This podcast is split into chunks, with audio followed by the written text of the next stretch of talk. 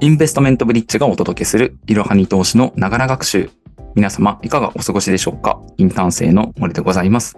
このラジオでは、いろはに投資で普段取り上げられない投資、経済関連の話題について、インターン生がゆるりとお話ししていきます。え今日はですね、沢崎くんに来てもらってます。お願いします。はい、えーよろしくお願いいたします。こう、初めてのラジオだけど、なんか、どんな話をしたいかなみたいなのはあったりするの？まあそうですね。まず、まあ先週、今週の市場の振り返りから入って、まあそもそもいろんな指標が発表されてる中で、まあどんなとこに注目したらいいのかとかお聞きしたいなと思ってます。で、おあと、まあ、そうですね、最近話題が沸騰中といいますか、株価上昇中の鉄鋼株についてもお聞きしたいなと思ってます。はい。では、まあ、ちょっと事前にいろいろ調べてきたので、お話ししていこうかなと思うんですけど、まあ、まず、アメリカの市場について、まあ、どんなことがあったかなっていうのを軽く振り返っていければいいかなと思うんですけど、まあ、まず最初に、えーアメリカでは、こう、住宅の市場が、ま、減速しているっていうのが結構見えてきてるかなと思っていますね。で、具体的な指標で言うと、えっ、と、建築の許可件数だったり、あとは中古住宅の販売個数っていうのが、ま、減少しているっていうところが、ま、数値で出てきてます。まあ、これはですね、あの、住宅ローンが、まあ、やっぱ上昇してるっていうところが、まあ、非常に大きいんですけど、まあ、それはなんか、なんとなくイメージはつくかな。でも、はい、そこは大丈夫です。まあ、その金利上昇によって、まあ、住宅ローンっていうのがやっぱどんどん上がってきてるっていうところ、まあ、今6%とか7%ぐらいらしい、まあ、日本じゃ考えられないんだけどね、っていうのがあったりしてるっていうのがまず一つ目。で、他にも、えーいくつかですね、まあ、大企業のリストラっていうのが相次いでいるっていうのが結構目立ってるかなっていうところで、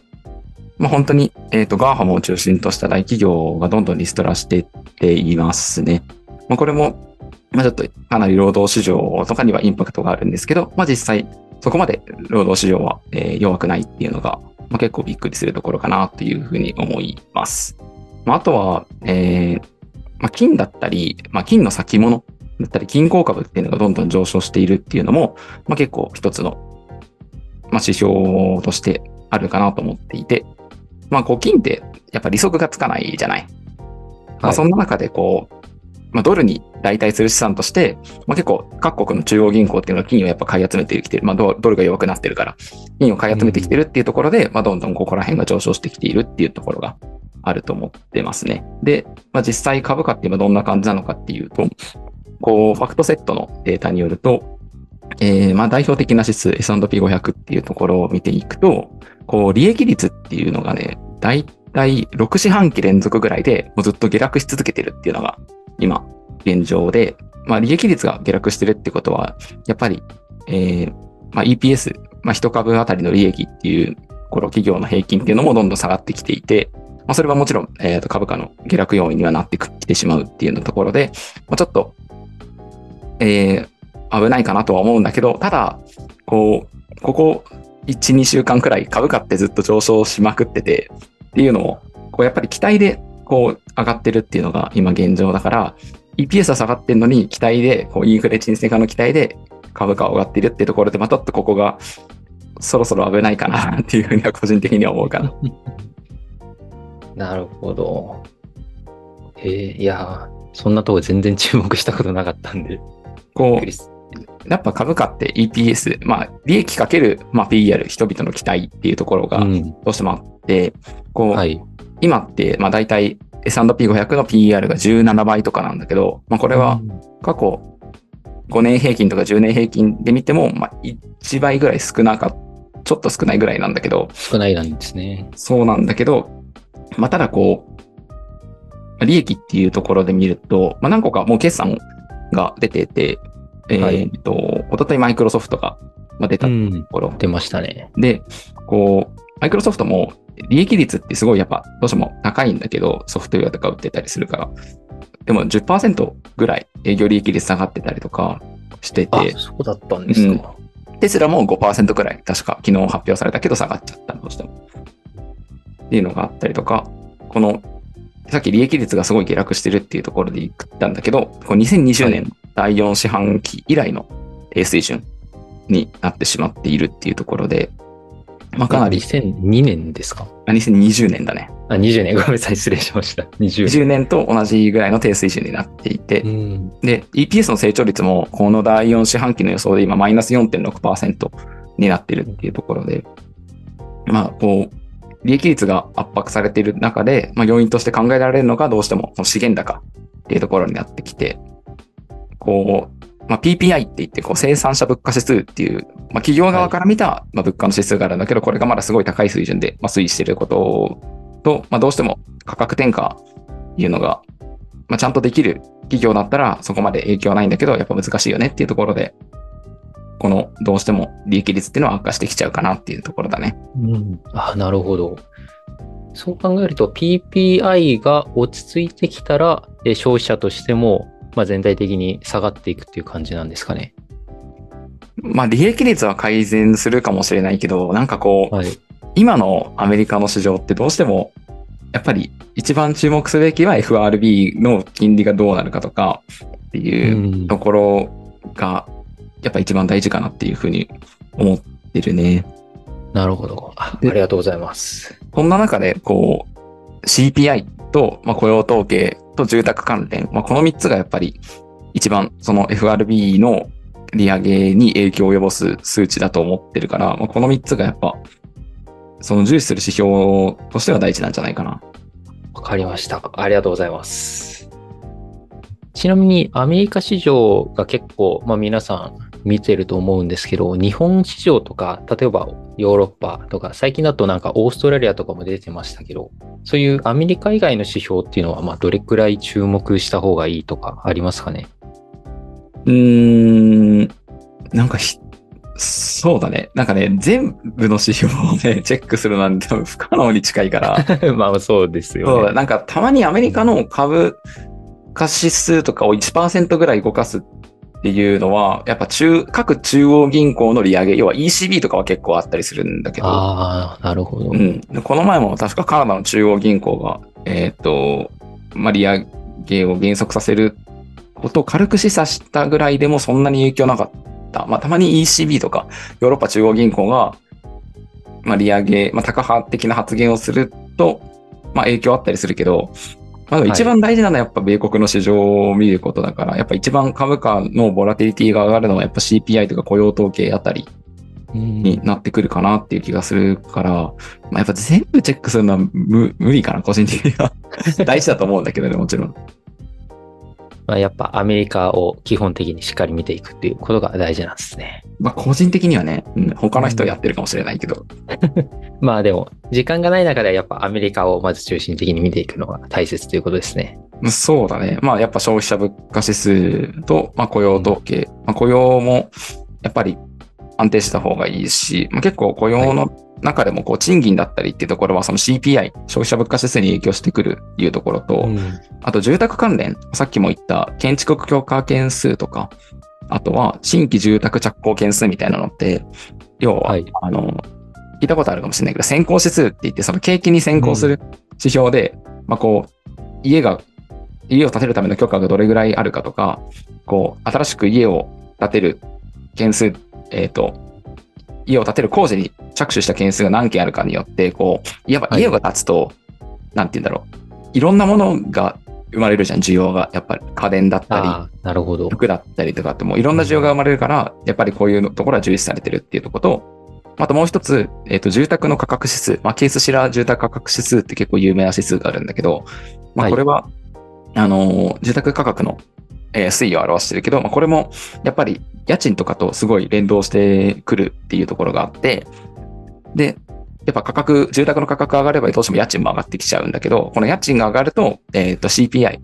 にも大きな影響を及ぼすっていうところがあって、こう、うん。消費者物価指数のうち、えー普通の消費者物価指数だと大体3分の1で、コア CPI だと、えー2分の1ぐらいが確か家賃をし、家賃が占めてるからそ、んなに占めてるんですか？そう、結構割合が高くて、だから、すごい住宅価格指数っていうのも結構大事なんだけど、まあ最近で言うと、こう、かなり6ヶ月ぐらい連続で下落してきているんだけど、まだ CPI には反映されてないから、こう、うん今後 CPI が下落してくるよねっていうふうに考えてる人たちは、この住宅価格指数とかを見て家賃が下がってくると思ってる人たちっていうことになるよね。なるほど。あ、そうやって見ていくんですね。そうだね。まああと、他の指数とかで言うと結構、えっ、と、まあ、設備投資とか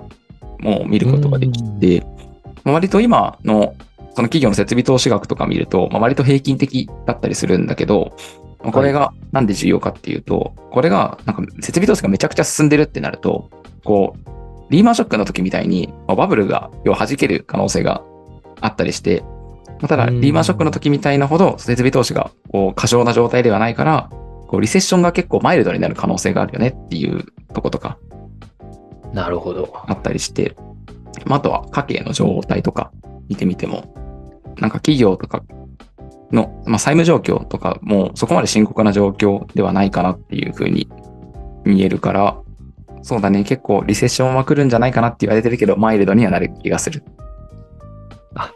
なるほど。じゃあ今後にもその辺しっかり注目していきたいですね。そうね。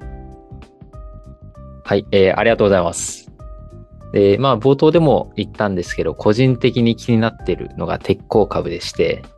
まあ国内で見るとトピックスの業種別株価指数の鉄鋼っていうのが、まあ1月入ってから、えープラス15%とか20%とか、20%言い過ぎですね。ごめんなさい。プラス15%ぐらい、えー進んでいて、まあ24日はまあ3%ほど下落したんですけど、また復活しているということで、鉄鋼がすごい株価が伸びているっていうことが、まあ、個人的に気になってるんですけど、